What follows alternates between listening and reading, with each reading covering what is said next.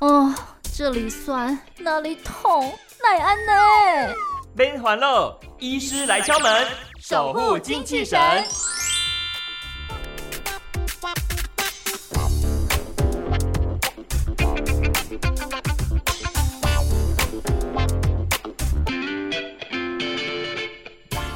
刚听的歌曲是来自韩国的歌手安七炫，好带来的作品叫做《感冒药》。呃，疫情期间哦，朋友在家里面呢，除了往这个小当家之路迈进之外，哈，还有居家办公、居家学习之外，应该也不少人哈，想说呢，趁这样的一个机会，把居家的一个环境整洁哈、清消的一个过程呢，把它全部趁这个时间点哈，都在家里面一次呢，全部给砍掉掉哈，全部给处理掉。那我就发现啦哈，以我来讲哈，近期呢，在整理房间的时候，就发现，哎，怎么好像清出了很多哈？以前，比方说感冒的时候哈，那时候可能感冒吃吃，大概吃个呃三天，呃通一常通通常医生都开三天药哈，那可能吃到第二天的早上哈，就感觉说，哎，自己的身体状况已经不错了哈，就不再吃了，所以剩下的感冒药哦留了一些，或者是很久很久以前哈去看这个皮肤科的药啊，那个药管也是只涂了一半哈，就留在那边，哎，这些废弃的药物该怎么样来处理呢？可以直接全部丢在垃圾桶里面吗？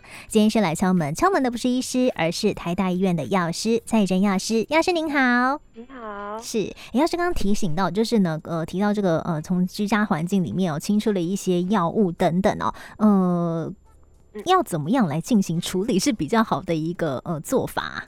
通常就是有居家药品的话，我们会把药品分成两个部两两种类型。哦，那嗯对第一种的话是一一般家庭的废弃药品，嗯那就像是一些刚刚提到的感冒药啊，嗯或者是自己去药局购买的一些比较没有环境危害性的药品。嗯那那些药品它就是过了有效期限，或者是它变质了。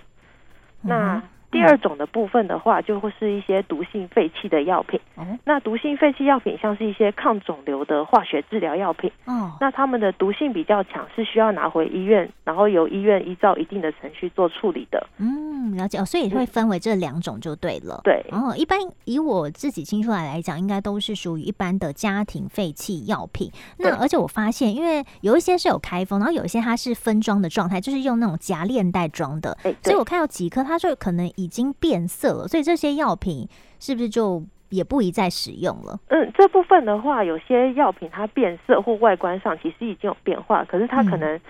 那个它的上面的保存期限就还在它的时间内。嗯但是因为我们环境中啊会有一些光线，或者是环境中湿气，会造成我们药罐上外面的变化，嗯哼，像是有提到说它变色，嗯或者是我们的药锭它就变成散状了粉状的、糊糊的，嗯或者是嗯它湿气、吸湿气变糊糊的。那这些药品可能都是已经变质了，我们没有办法确认它的效果是会怎么样。那我们就一般会建议就是把这个药拿去丢掉，这样。嗯，了解。不过因为刚刚提到有分为两种，一般就是家庭的废弃药品跟毒性的废弃药品嘛，嗯对哈、那因为我之前有看到相关的资料跟相关的宣传，就是说，哎，如果说家里面有一些废弃的药品的话，全部都要拿回医院做处理。所以不管是家庭废弃药品或是毒性，都是一并这样的一个处理模式吗。嗯，如果是家庭废弃药品，那个可以在家中自行处理。那哦要特别提到就是毒性药品，那这个是需要拿回医院处理的。哦，对嗯，所以是毒性废弃药品是特对别一定要拿回去就对了。。对，哦，了解。嗯那刚您提到就是有包括什么抗肿瘤这种化学的治疗药品，嗯另外像是有些人会吃抗生素或者是相关荷尔蒙的药品，这也算吗？那就是这方这部分的话，我们要拿回药品有四大类，哦，就是嗯。判断说它是有高危高高环境危害性的药品，又或者是一些受到政府管制的一些药品。嗯哼，那第一个就是抗生素，嗯。那第二个就是荷尔蒙制剂，嗯，那第三个是抗癌或是免疫抑制剂，哦那第四类就是我们提到需要管制的一些管制药品。那这些药品是要就是民众就是把它集中之后再交回到就是医疗院所这样子。哦，为什么这几类它一定要交回给医院处理啊？那这几类就像是，诶，举个例子，就像抗生素好了，如果嗯我们把它随便丢的话，可能会造成环境的抗药细菌的哦抗药性的产生，嗯哼，这样子。所以这些药品也是需要，就是它回收之后，它要经过，因为它这个处理的部分的话，是要经由就是一千两百度 C 非常高温的焚化处理。嗯那又像是化学药、化学治疗的药品啊，那些要经过特殊的处理。嗯那这些药品我们就是它是需要被规范的，就是在医院集中之后再进行统一的处理的。嗯，了解。然后除了刚刚提到这个，可能是因为荷尔蒙或者是相关抗生素这种化学类的物品，你可能没有办法自己直接嗯呃处理出来，必须要带到医院。那另外还有像是有一些朋友会利用到注射的针头针具，这个也是吗？还是说也是可以呃南瓜在家庭的废弃物里面自己处理呢？哦那这样针头要丢掉的针头跟针具啊，我们会建议还是交回到医院。哦。那交回医院的时候，就是使用那种塑胶的牛奶瓶啊，哦。然后就是洗衣精的罐子，那些比较坚固的广口塑胶容器，我们把它放进去之后，把它盖起来，啊。然后再交回到合格的，就是医疗机构处理这样子。那像是如果在我们台大医院的话，可以交到各个抽血站或者是内科治疗室处理。嗯，是，就是避免可能呃接收的人员会有受伤的可能性，所以就把它放在这塑胶容器里面会比较安全一点点。不过刚刚要是您有提到，如果是属于一般的家庭废弃药品的话，嗯。我们可以自己处理，所以就直接丢垃圾桶，还是可以丢马桶这样的处理方式吗？哦，这样子就是呃，就是要千万记得，就是不可以把这些药品直接丢到马桶或是倒进水槽，可能会嗯。让那个成分啊直接流到河水或是污染水源生态，嗯可能会影响到我们的一些动植物或是我们自己这样子。了解，对嗯所以这是很 NG 的。你如果丢在那个水槽或者是马桶里面都不行，对，都不行。那就是可能有一些就是。那些药品有一些上面药袋上面会跟你说，就是这些药品是可以居家处理的。嗯哼，那或者是一些维他命，它已经过期的药品，一般一般来说会有一一个药检回收六步骤，我哦我会建议按照这样的方式处理，这样。哦，了解。哎，这六步骤就是上面会条列是吗？对对对，哦那六步骤嗯可以跟大家稍微提一下。嗯嗯嗯，那我们的步骤一的话，那就是我们将药罐里面的药水倒入夹链袋里面。嗯哼，对，那步骤二，那我们将药水的那个药罐用水冲洗一下。嗯那那些冲过药水的那个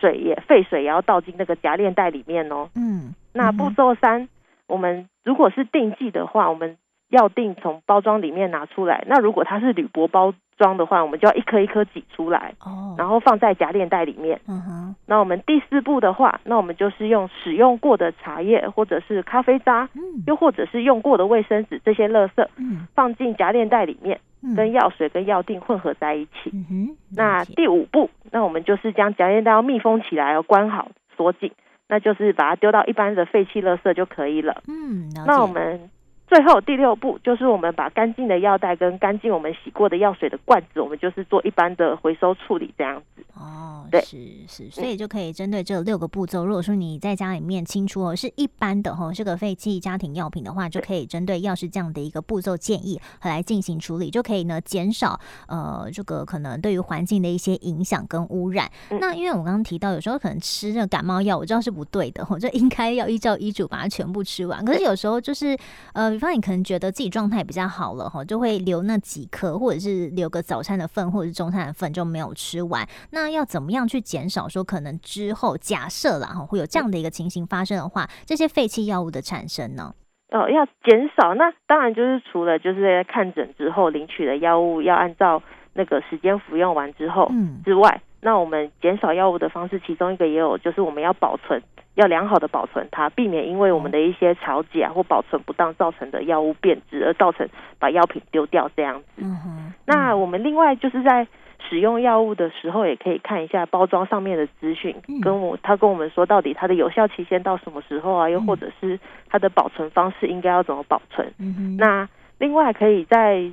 使用药品的时候，我们可以请大家思考一下说那哪些药是我应该吃，但是我没有按时吃的呢？嗯又还是哎，我的我的病真的好了，我可以不用再吃了。是那可能先想清楚这些问题之后，就是才能减有效的减少一些废弃药物的产生。嗯，对对对诶不过我看有一些相关的这个药品上面哈，它、呃就是上面有一些保存的期限，这保存期限我即便开封了，也是可以依循上面的嗯数值进行参考吗？哦，那这边保存期限，药品上包装上面的保存期限啊，通常是指就是它没有打开包装的情况下，哦，然后又在适当的保存条件下，嗯才到到到到到达那个保存期限。哦，那我们药罐啊，如果打开之后，嗯里面不是会有一些棉花和干燥剂嘛？嗯。那那些就是我们要把它拿出来丢掉，哦是啊，对，因为不然它们哦。会吸附那个水分、水汽，哦反而会造成药品容易潮解或变质这样子。嗯哎、这个蛮重要的哦，因为其实大家可能放在里面就想说，那我可能开封了，避免它受潮，所以我就一直把它放在里面，然后就心里想说很安心哈，